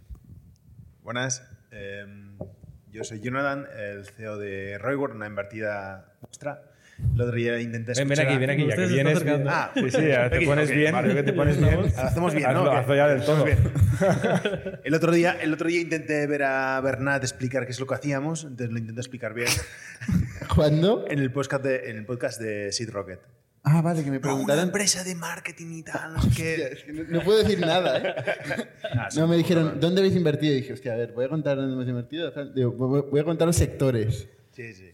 Y dije, una, una empresa de, de marketing, marketing para hacer tal. promociones. Sí, pero con bueno, producto físico. Somos algo más de eso. Muy concreto. No pasa nada. Fue muy, Entonces, muy concreto. somos un SaaS-enabled marketplace que hacemos pago de cosas B2B y, y este año nos ha ido muy bien. Desde que invertisteis en octubre, eh, acabamos de cerrar las cuentas, hemos hecho 2.3 millones, evita positivo, y este año ya hemos facturado más que el último mes del último año, así que muy bien. Pero explica mejor lo que hace Roiga. Vale, nosotros lo que Nos hacemos va muy bien, que lo explique fatal, pero... Hacemos- tenemos, eh, eh, también eh, Jordi nos, nos mencionó en el último podcast que fue por aquí, hacemos eh, eh, welfare. eh, no, explico. Nosotros lo que tenemos es un- una API con la que las empresas pueden pagar cosas a clientes o empleados. De tal manera que si tú eres una empresa y haces una promoción de marketing, te conectas a nuestra API, nosotros entregamos cosas y si eres una, un empleador y quieres hacer un reward a tus eh, clientes, eh, lo puedes pagar a través de nuestra plataforma. Lo que pasa es que nosotros podemos transaccionar gift cards, productos físicos, viajes y eh, microdonaciones a ONGs. Y también podemos hacer pago con tarjetas de crédito. De tal manera que te conectas con nosotros con una API y nosotros podemos hacer cualquier tipo de pago corporativo. Entonces empezamos con temas muy tácticos que eran eh, promociones de marketing, pero con nuestros partners estamos yéndonos a las otras partes. Entonces empezamos con gift cards, ahora estamos con travel, eh, estamos ahora también con tarjetas de, de- prepago de, de Mastercard y Visa y creciendo un montón. ¿Cuál es el caso de uso típico? Caso de uso típico, eh, acabamos de hacer uno en, en Navidades, que es eh, nuestro Trojan Horse, que es que las empresas pueden utilizar nuestra herramienta para regalar un viaje gratis, por ejemplo. Entonces, eh, hemos hecho una campaña en, en Navidades con Motocard, que si gastas más de 300 euros, te regalamos un viaje por Europa. Entonces, con esto hemos hecho 10, semana- eh, 10 días. con 10 días hemos conseguido eh, levantarles year on year un 25% eh, el revenue y el, eh, número de tickets superiores a 300 euros. Y nosotros lo que hacemos es vendemos este ticket de una manera muy baja, con lo que el CAC lo tienen fijado, pero el beneficio para el cliente final es muy grande. De tal manera que el cliente que se ha gastado 300 pavos recibe un viaje para Europa, lo que pasa que no todo el mundo viaja. Entonces nosotros jugamos con esto. O sea, hay gente que no hace la redención del, del voucher. Exacto. Entonces nosotros tenemos calculado por sector y por cada categoría cómo funciona esto. Y esto es el, el hook con el que enganchamos. Pero luego, en Welfare, por ejemplo, eh, como ya estamos enganchados a las OTAs y a las aerolíneas, si en Italia, por ejemplo... OTAs son las agencias de viajes online. Sí, perdón. Agencias de viajes online. Si estás enganchado en, en Italia eh, o en Irlanda, eh, los viajes están eh, tienes reducción de, de impuestos en IRPF por viajar. Entonces, puedes transaccionar a través de nosotros y estamos vendiendo esto también. Eh, y luego, otra de las cosas que hacemos son emitir tarjetas de prepago.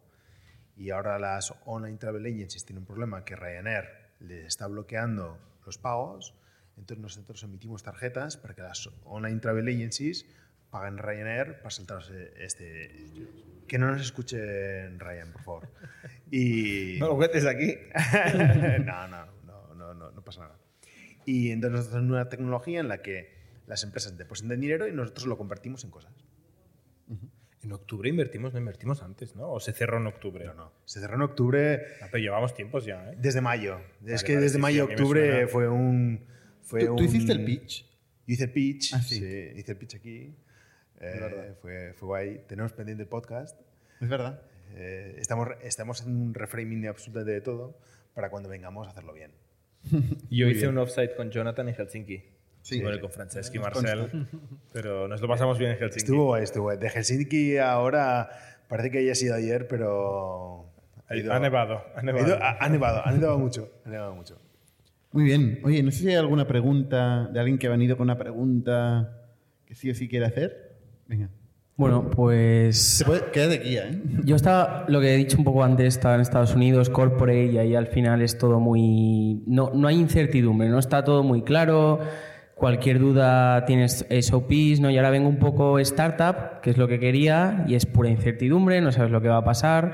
Entonces me encuentro, bueno, hablo de onboarding, pero puedo hablar de cualquier, de cualquier grupo que como que está todo, veo que está todo muy personific- personifi- personificado, ¿no? Todo- todos los procesos recaen sobre una persona. De hecho, en el equipo he escuchado el decir, es que esto no está como todo muy claro, ¿no? O sea, solo hay una persona que sabe de este proceso.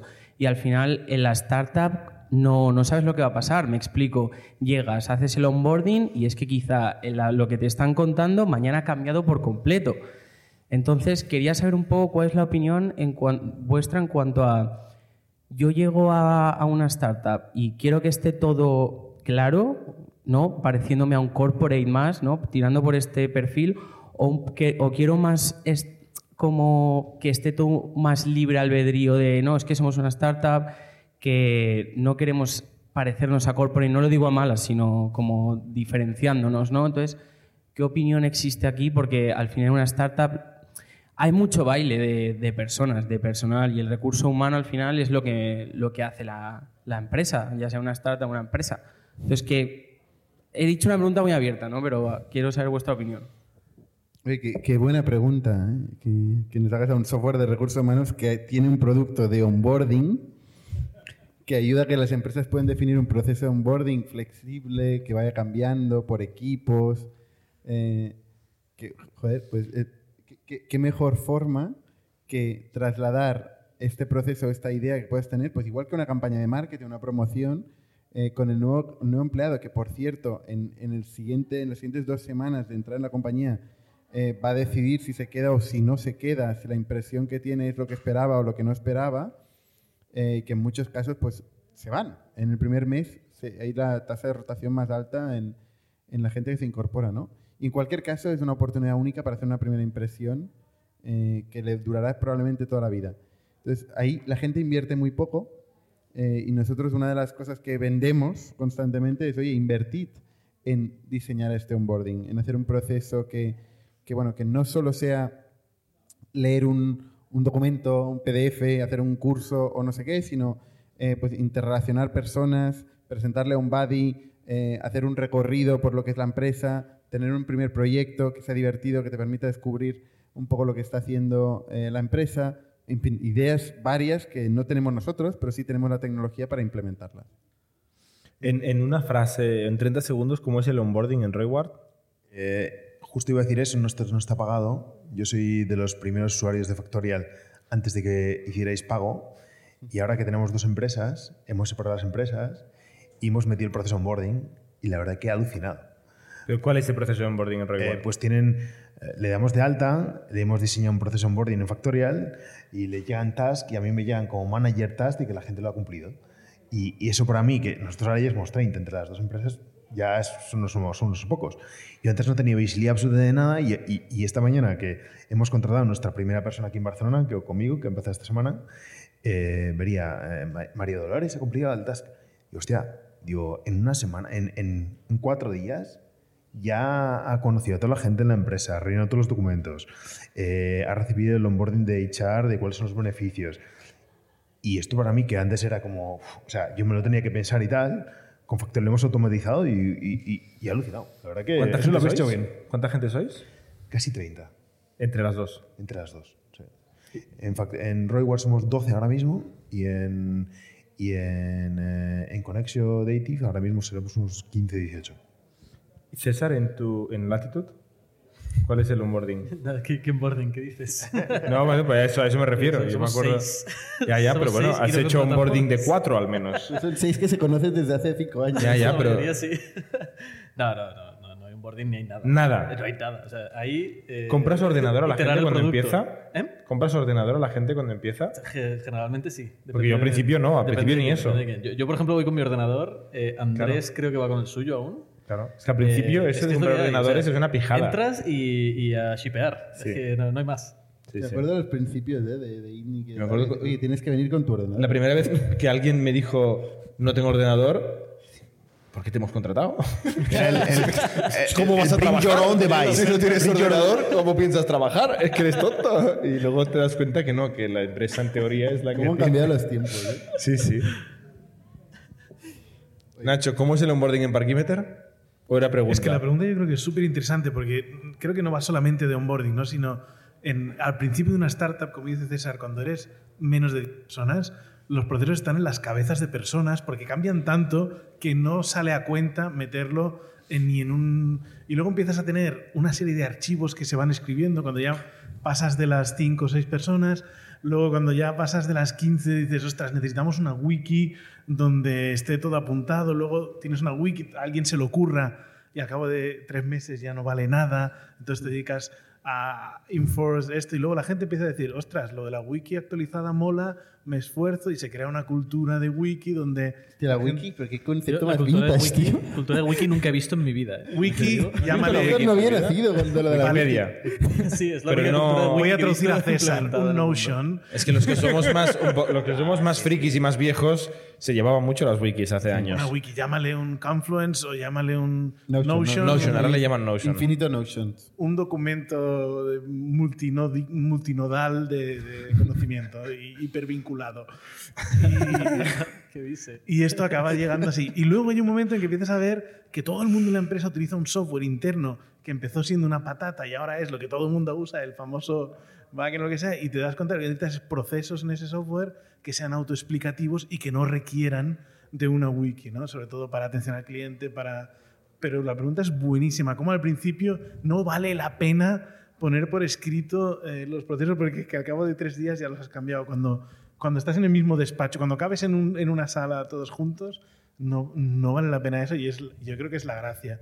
Y uno se pone enfermo y todo el área de operaciones se ha puesto enferma y no se sabe cómo se hace.